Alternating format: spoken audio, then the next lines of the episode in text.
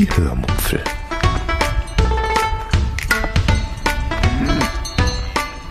Aus dem Tagebuch einer Allgäuerin.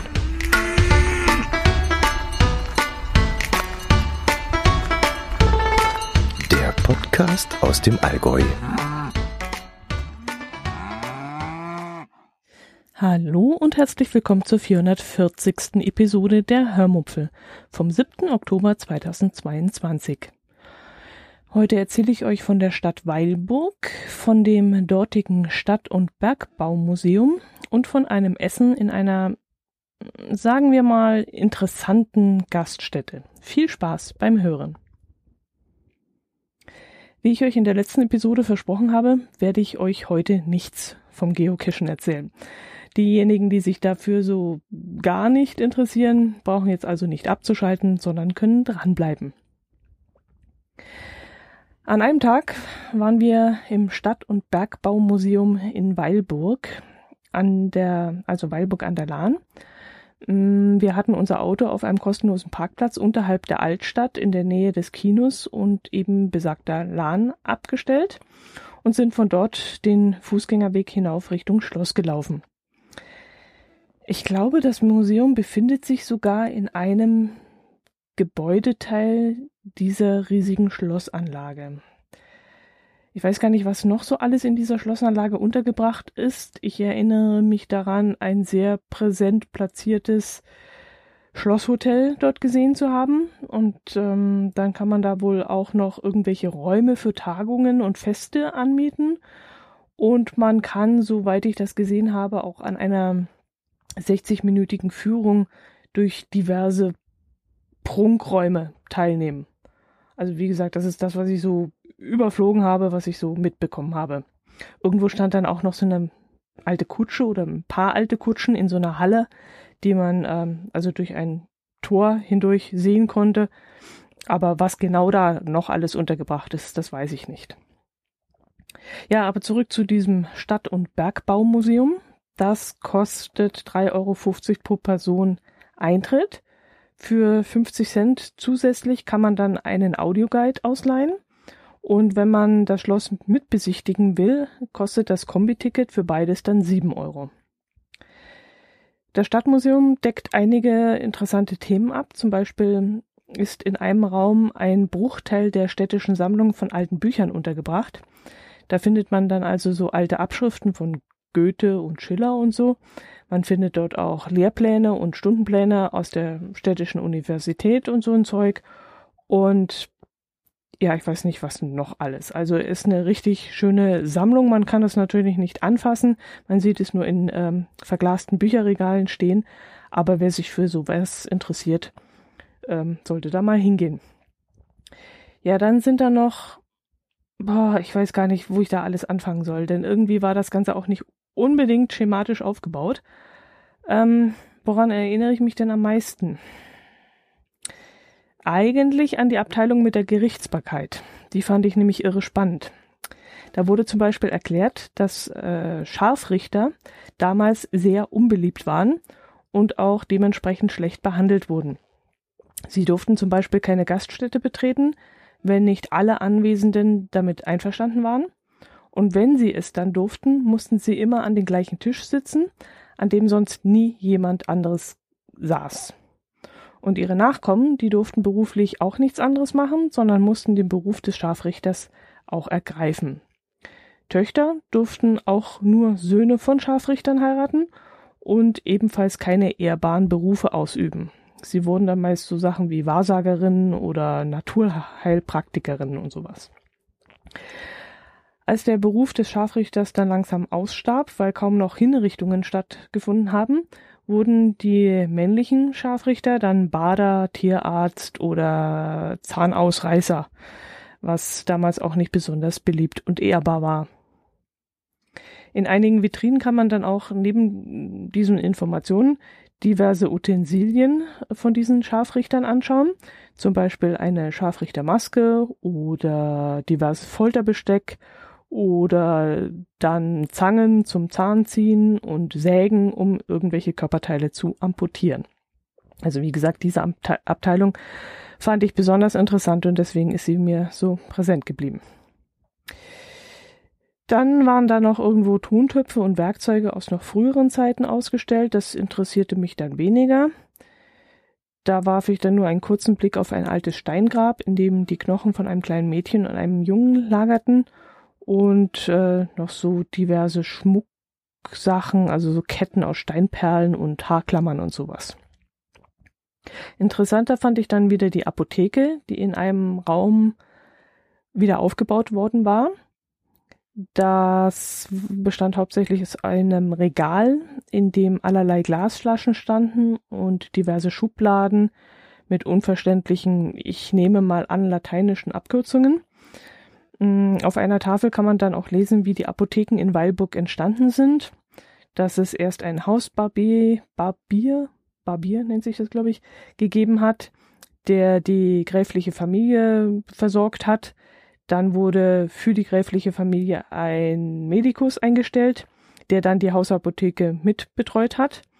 Und als dann die Pest kam, wurde dann die erste Hofapotheke eingerichtet, für die dann ja auch ein richtiger Apotheker notwendig war, den man dann von weit her ähm, an den Hof gebracht hat. Ja, und so ging es dann eben immer weiter.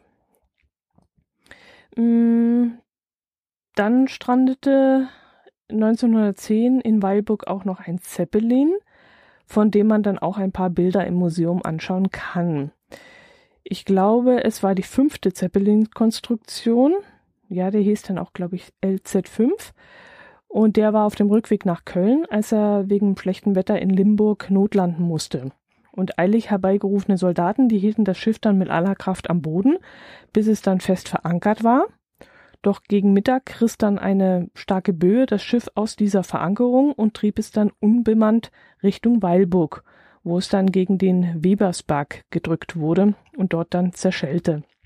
Und auf dem Foto ist dann so ein langer, weißer, riesiger Lappen zu sehen, der sich dann äh, auf seine ganze Länge hin an diesen Berg gelegt hat. Also wie so eine riesige Wursthaut, die man an den Berg geklatscht hat. Ja, es gab da noch einiges mehr in diesem Museum zu entdecken, aber worauf die Museumsbetreiber wohl am stolzesten waren, also besonders stolz waren, ist das ähm, Schaubergwerk, das sich auf zwei Ebenen im Untergeschoss befindet. Auf U1 und auf U2. Da sind dann ganze Maschinen und so, so Abräumwerkzeuge und so zu sehen. Angeblich sei dieses Schaubergwerk dann auch größer als das im Deutschen Museum in München. Aber das kann ich mir ehrlich gesagt nicht vorstellen. Es ist zwar schon eine Weile her, dass ich in München war, im Deutschen Museum, aber in meiner Erinnerung ist das dortige Schaubergwerk gigantisch und wirklich wahnsinnig beeindruckend. Ja, trotzdem ist auch in Weilburg da dieses Schaubergwerk sehr, ja, auch beeindruckend. Also es ist eine beeindruckende Ausstellung, ähm, die wirklich sehenswert ist und auch für 3,50 Euro kann man da wirklich nichts sagen.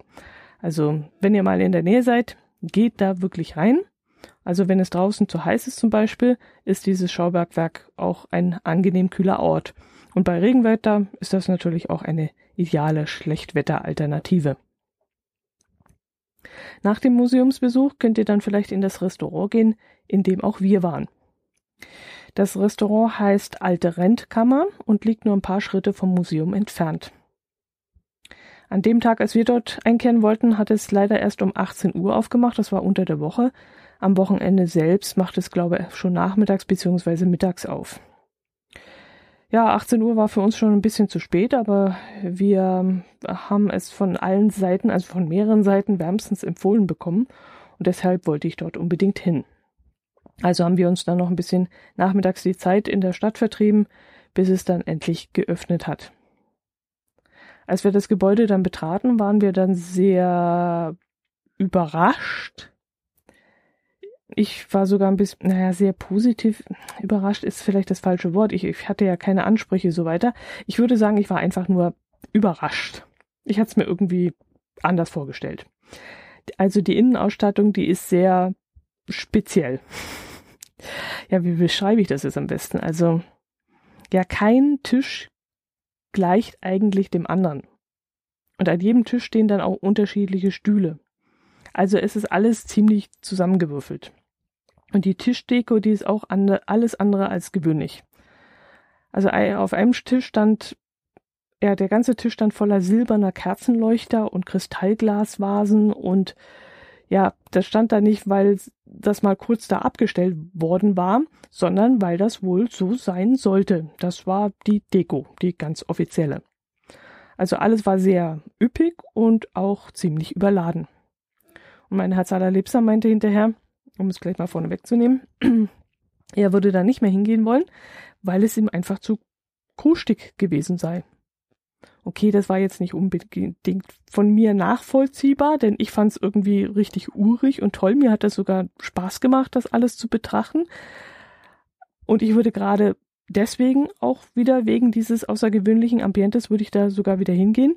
Aber ja, gut, Geschmäcker sind auch verschieden. Und was Innenausstattung eines Restaurants angeht, wahrscheinlich sowieso.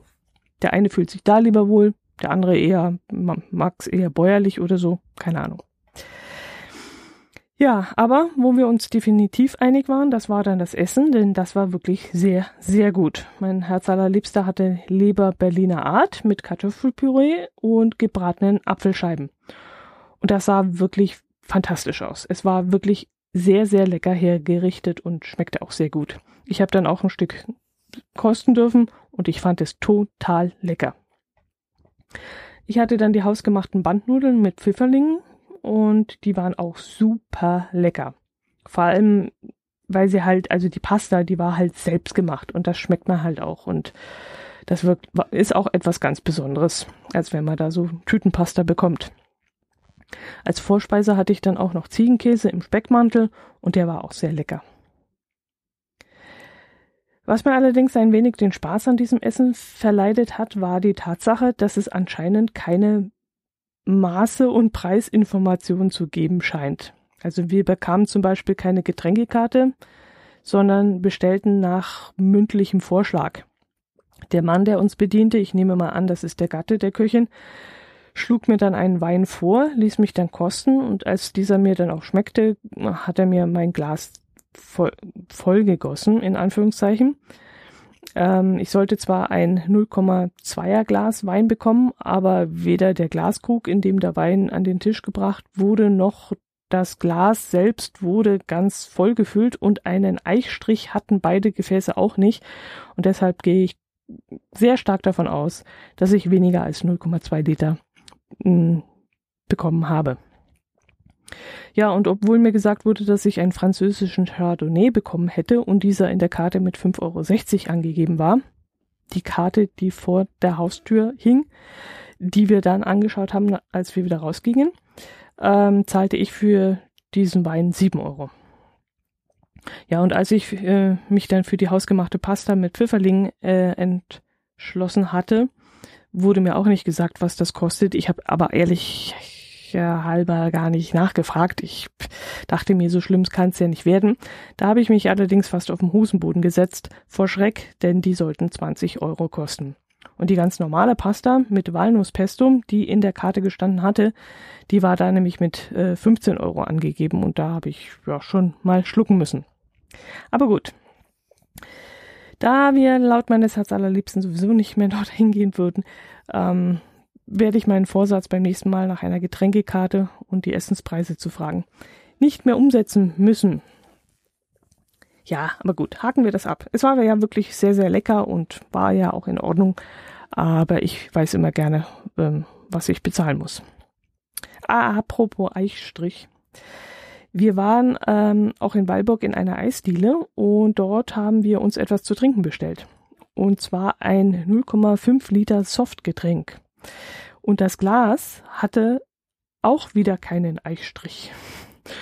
Und wir wissen jetzt nicht, ob das vielleicht nur 0,4 Liter waren. Und als sich mein Herz allerliebster dann einen Moncherie-Becher bestellt hat und diesen dann bekam, meinte er dann, das seien auch keine echten Moncherie da drauf, sondern irgendwelche No-Name-Dinger vom Discounter. Und das wurde dann im Laufe unseres Urlaubs dort vor Ort zum Running Gag. Immer wenn wir irgendwas bestellt haben, haben wir dann gewitzelt, dass das vermutlich das hessische Maß ist, weil wieder irgendwas nicht drauf stand. Oder dass wir wieder irgendwas geliefert bekommen, ähm, was gar nicht das ist, was auf der Karte steht.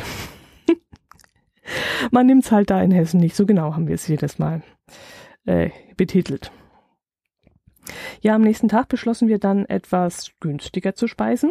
Nach einem erlebnisreichen Cash-Tag haben wir uns dann in der sehr guten Pizza vor dem Campingplatz eine äh, Pizzeria in der vor dem Campingplatz eine Pizza geholt und diese dann vor dem Wohnwagen sitzend verspeist. Und dazu gab es dann einen Wein, den ich aus meinem eigenen Keller mitgenommen hatte und einen Tomatensalat aus eigenen Tomaten, die ich vor unserer Abreise noch geerntet hatte.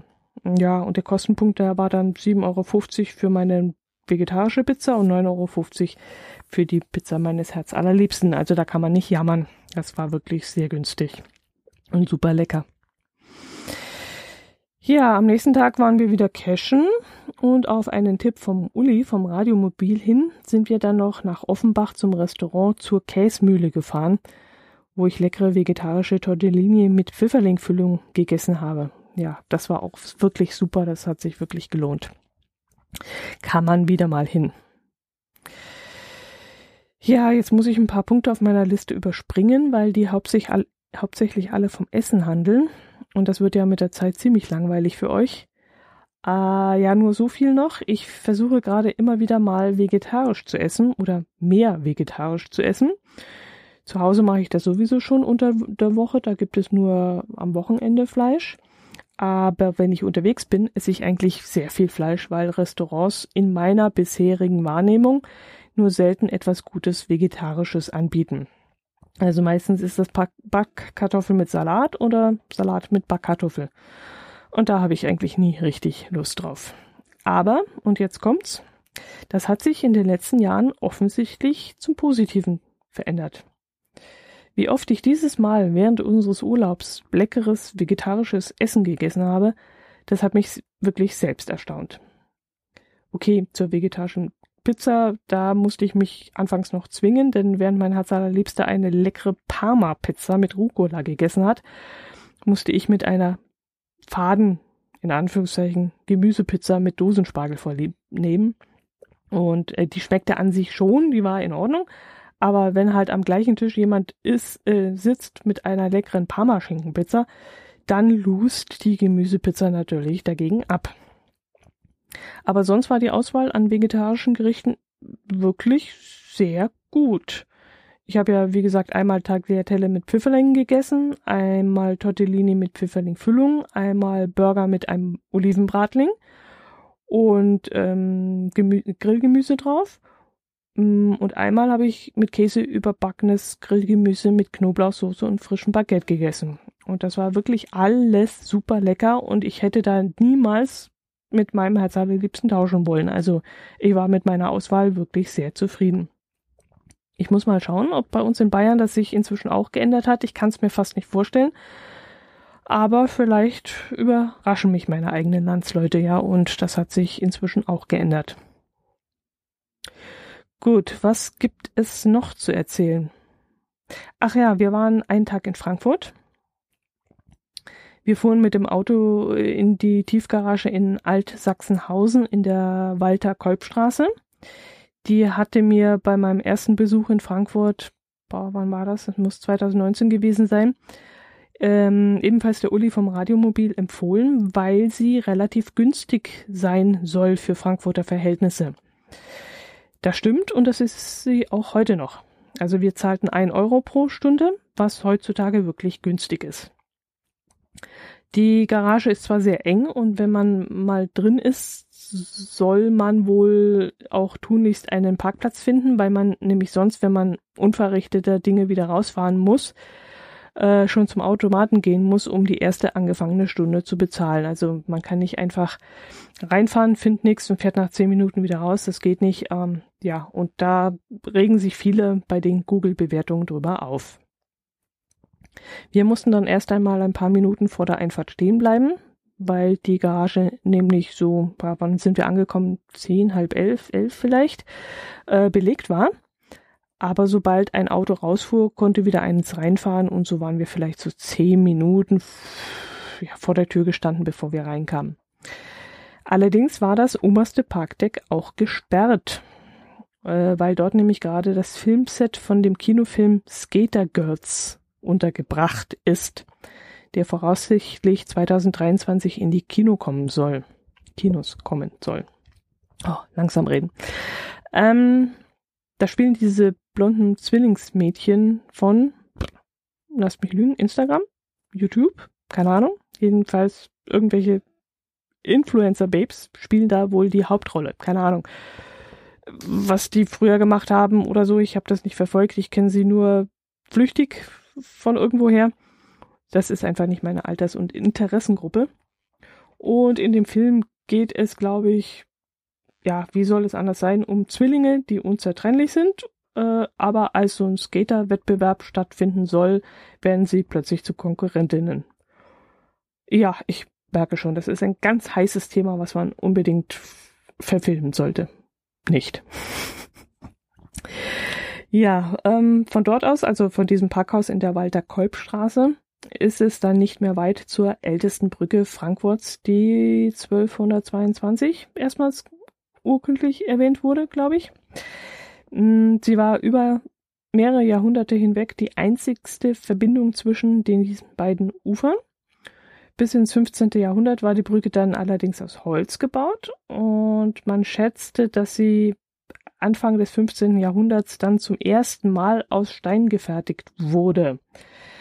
Die heutige Brücke wurde dann von 1912 bis 1926 ähm, so gebaut, wie sie jetzt ist und kurz vor Ende des Zweiten Weltkrieges wurden Teile davon von der deutschen Wehrmacht gesprengt, um eben das Vordringen der Alliierten zu verhindern.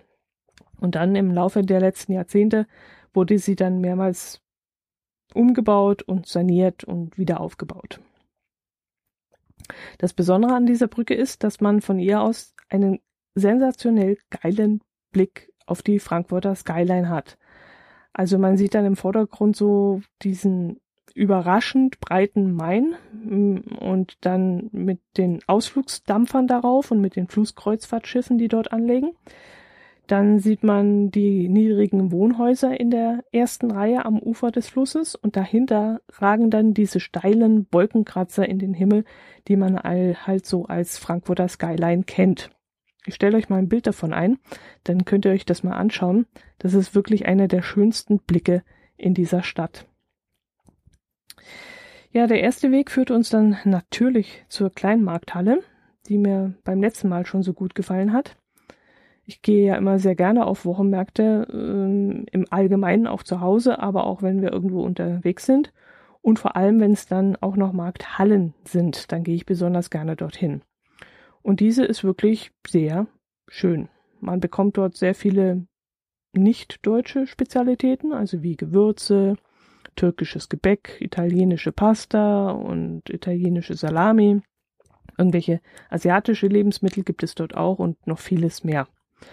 Aber es gibt auch deutsche Händler, die dort vertreten sind, wie zum Beispiel Fischhändler, mehrere Metzgereien, Obsthändler und ich weiß gar nicht, was ich sonst noch gesehen habe. Ja, und auf der Galerie, also im ersten Stock, kann man dann im in exklusiven Imbissen einkehren und dort so Sachen wie Austern essen und Sekt trinken und so ein Zeug. Aber da sind wir dann nicht eingekehrt.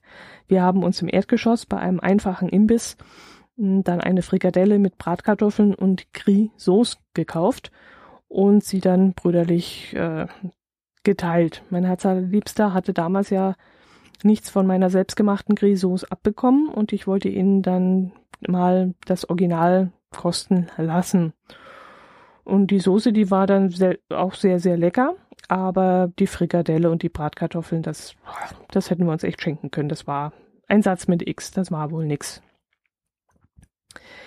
In der Kleinmarkthalle habe ich dann auch noch zwei Beutel Tulpenzwiebeln mitgenommen, die ich dann bald mal in die Bienchen-Blümchenwiese einpflanzen werde. Ich habe Spätblüher genommen, weil bei uns ja immer sehr lange Schnee liegt und ja, da freue ich mich jetzt schon riesig drauf, wenn die im nächsten Jahr blühen werden. Wir haben dann noch einen Bummel durch die Stadt gemacht, waren dann am Römerberg mit Rathaus und Gerechtigkeitsbrunnen. Wir waren am Geburtshaus von Goethe, mm, an der Paulskirche, im Dom und wir waren noch am Eisernen Steg. Mm, außerdem haben wir uns von vor einem Regenschauer ins Café eines Museums geflüchtet, wo ich doch dann tatsächlich einen veganen Kuchen erwischt habe. Der sah in der Vitrine zwar ein bisschen trocken und mickrig aus, ähm, was er schlussendlich auch war. Ich weiß sowieso nicht. Also veganer Kuchenteig so ohne Ei, ich weiß nicht, das ist mir immer zu zu kompakt und zu trocken und zu dünn und nicht fluffig genug. Ich weiß auch nicht. Jetzt fällt mir gerade ein, wer von euch hat mir mal ein Rezept für einen veganen Kuchenboden geschickt? Der war, glaub, mit Banane, wenn ich mich richtig erinnere. Wer war denn das? War das Risi? Warst du das Risi? Keine Ahnung. Ich weiß es nicht mehr. Ich muss mal gucken, wo ich das Rezept hingetan habe. Ich weiß noch, dass ich es mir ausgedruckt habe und abgeheftet habe, aber ich weiß jetzt nicht mehr, wo es liegt. Naja, jedenfalls war dieser Teig in diesem Museumscafé von diesem Kuchen so maximal zwei Zentimeter hoch und er war pfutztrocken und total keksig. Aber, und jetzt kommt's, obendrauf war eine sensationell geile Creme. Die war super cremig. Keine Ahnung, wie man sowas ohne Ei, ohne Gelatine oder ohne Sahne hinbekommt, aber das war echt der Hammer. Da hätte ich mich reinlegen können. Das war echt super. Hat nicht nach Kokos geschmeckt. Also ich glaube nicht, dass da Kokoscreme oder Kokosmilch drin war. Aber die war so cremig. Äh, super. Muss ich mal gucken, ob ich sowas finde. Ja, das müsste dann von Frankfurt gewesen sein. Wir waren dann noch bei Hans im Glück, wo es inzwischen auch eine riesige und leckere Auswahl an vegetarischen und veganen Gerichten gibt. Ich habe dann einen Burger mit Olivenpatty genommen und ähm, Grillgemüse drauf. Und das war wirklich sehr, sehr lecker. Also kann man auf jeden Fall wieder machen. Ja, an einem Tag haben wir uns dann mit Uli und Sabine vom Radiomobil getroffen. Wir sind dann mittags zu ihnen nach Hause gefahren und haben mm, da noch eine Weile ausgiebig gequatscht, bis wir dann einen Tisch in der Badenburg reserviert hatten. Die Badenburg habe ich vor ein paar Jahren mal in einem YouTube-Video gesehen. Da gab es mal zwei junge Amerikaner, die in Frankfurt bzw. in Marburg Football gespielt haben. Und die haben dann Videos von ihrem Leben in Deutschland gedreht. Und die hatten einmal bei einem Ausflug ähm, diese Badenburg besucht. Und als wir dann mal in der Nähe waren, hatte ich Uli gefragt, ob es möglich wäre, dass wir mal dort gemeinsam hingehen könnten. Und das hatten wir damals dann auch gemacht und dieses Mal eben wieder. Die Badenburg, die ist eine alte Burg, in deren Gemäuer sich ein sehr gutes Restaurant befindet, das dann halt so typische Sachen passend zu diesem Burgambiente anbietet. Also so Burgknochen, Hinkel, Schenkel, Burgschmaus und eins heißt, glaube ich, Schippe Dreck oder so. Und dahinter verstecken sich dann so, so Sachen wie Spare Ribs und Hühnchenschenkel und keine Ahnung, Bratkartoffelpfanne oder so, keine Ahnung, weiß ich nicht. Und das Ganze ist dann eben auf so deftig und urig gemacht. Ich hatte das Querbeet, das waren verschiedene Gemüsesorten in Olivenöl in einer gusseisernen, schweren, heißen Pfanne gebraten und dann mit Käse überbacken. Und dazu gab es dann ein sehr leckeres Baguette und die legendäre Knoblauchsoße, die da so sensationell gut ist. Und wie gesagt, auch da gibt es inzwischen eine sehr leckere Auswahl an vegetarischen Gerichten, die eben über dieses Backkartoffel mit Salat und Salat mit Backkartoffel hinausgeht.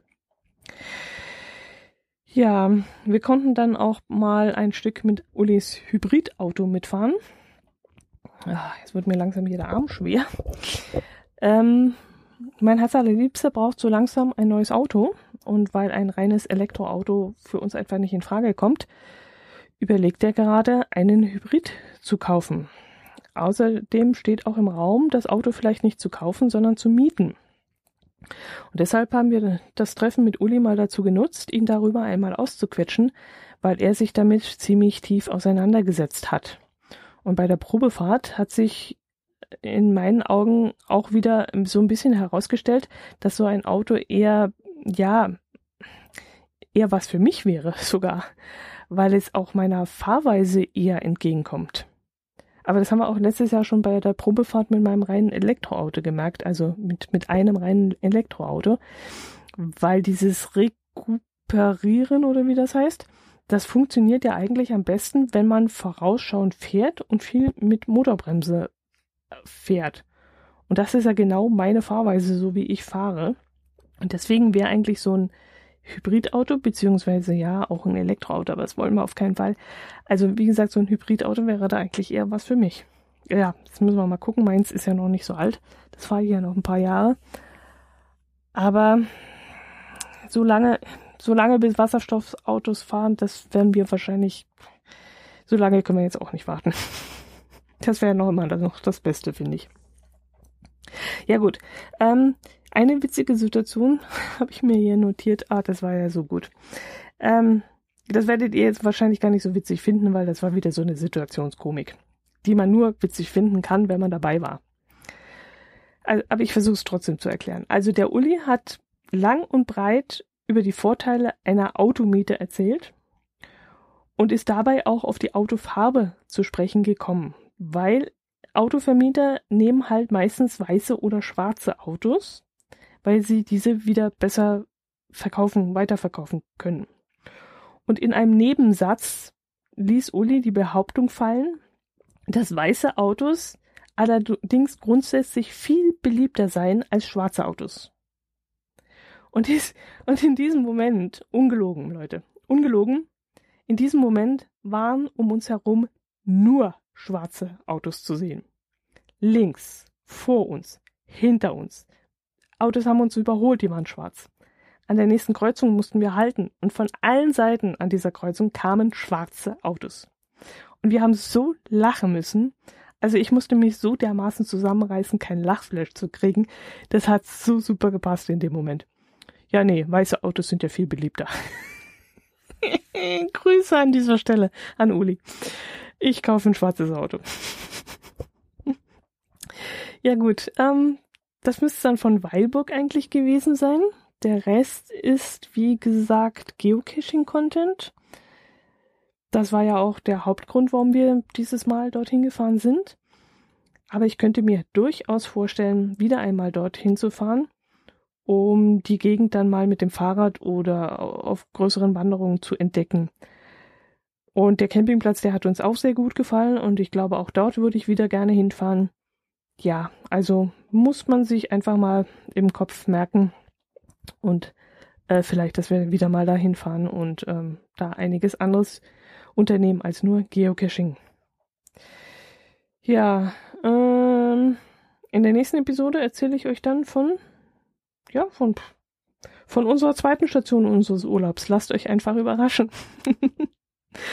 ich hoffe auch diesmal war wieder etwas Unterhaltsames für euch dabei. Und wir hören uns nächste Woche wieder. Empfehlt mich weiter, kommentiert. Ich würde mich darüber freuen. Macht es gut. Servus.